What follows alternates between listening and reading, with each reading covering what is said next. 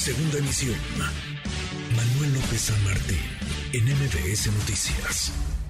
Ocho años se cumplen, ocho ya, de la noche del 26, madrugada del 27 de septiembre de 2014. Una página oscura en la historia de nuestro país, una página que quedará registrada como los capítulos más dolorosos, más duros, más, más oscuros de lo que ha ocurrido en torno a a las instituciones, al Estado de Derecho, la procuración e impartición de justicia, un retrato del alejamiento del gobierno para con las víctimas y de la insensibilidad de quienes ostentan el poder y quienes lo otorgan. Ayotzinapa, por muchas razones muy diversas, es eh, la muestra, el botón de muestra más visible del fracaso del Estado. ¿Qué tan cerca o qué tan lejos estamos del esclarecimiento de los hechos? ¿Qué tan cerca o tan lejos estamos de saber con verdad qué sucedió?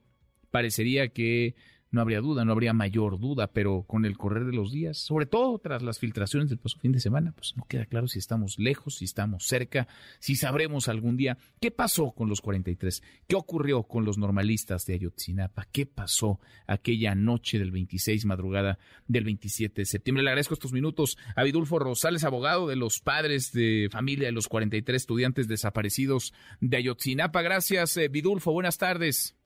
¿Qué tal? Buenas tardes, saludarte. Igualmente, muchas gracias por platicar, platicar con nosotros esta tarde. ¿Qué tan cerca o qué tan lejos estamos de conocer, de saber con verdad qué ocurrió aquella noche en, en, Iguala, la del 26, madrugada del 27 de septiembre, Vidulfo?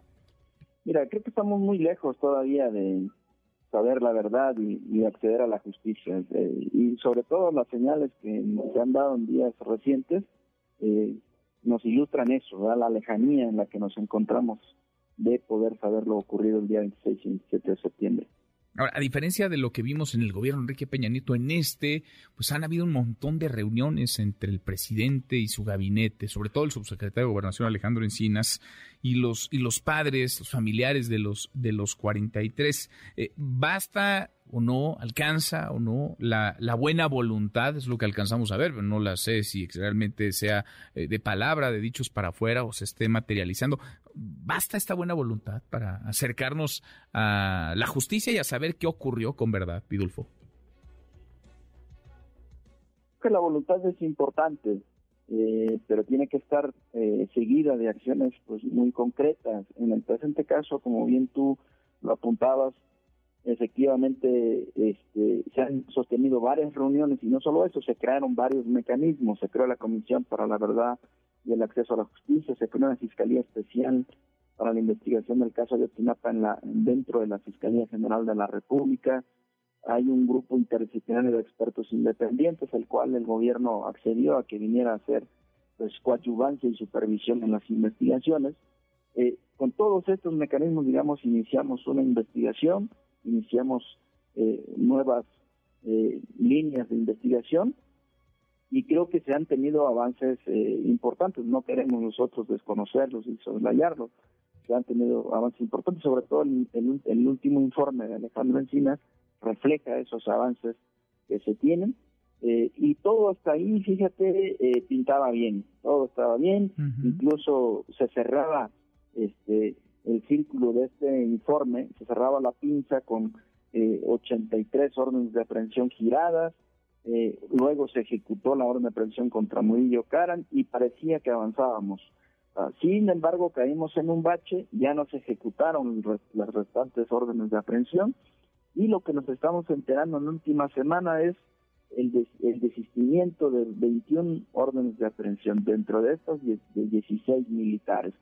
Estamos viendo un discurso de la jerarquía militar que se niega a ser investigada, que se niega a acudir ante las instancias judiciales para que ahí eh, se dilucide si tienen responsabilidad o no. Por el contrario, acuden ellos a la tribuna política, desde ahí descalifican, desde ahí presionan a las autoridades y bueno, las autoridades civiles terminan eh, desistiéndose de las órdenes de aprehensión. Esas son señales que están marcando, ¿verdad?, un, enrarecimiento en la investigación. Eh, si también tenemos junto a esto eh, absoluciones de, personas responsables, eh, que los jueces han dictado, contradicciones entre el gobierno, acusaciones mutuas. Entonces, vivimos una, estamos en este momento en una etapa difícil, con señales, como te decía, ominosas, señales que este, nos muestran un horizonte gris eh, que seguramente no llegaremos luego a la, a, la, a, la, a la justicia ni a la verdad. Después de todo lo que han escuchado, Vidulfo, a lo largo de estos ocho años, ¿con qué, con qué teoría se quedan ustedes? ¿Cuál es, digamos, la teoría que más sentido les hace? ¿De qué ocurrió aquella noche del 26 de septiembre?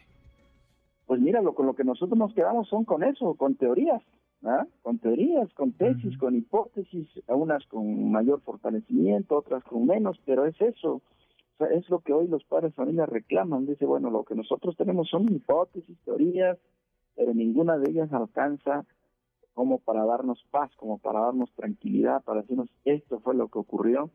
Eh, eh, si efectivamente sus hijos perdieron la vida, aquí están sus restos, aquí están eh, las pruebas de que esto sucedió.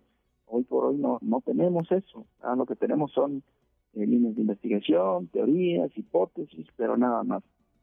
Pues sí teorías, hipótesis y nada más. Ya han pasado ocho años y por desgracia, pues el tiempo sigue transcurriendo sin que haya justicia ni verdad. Vidulfo, gracias, muchas gracias como siempre.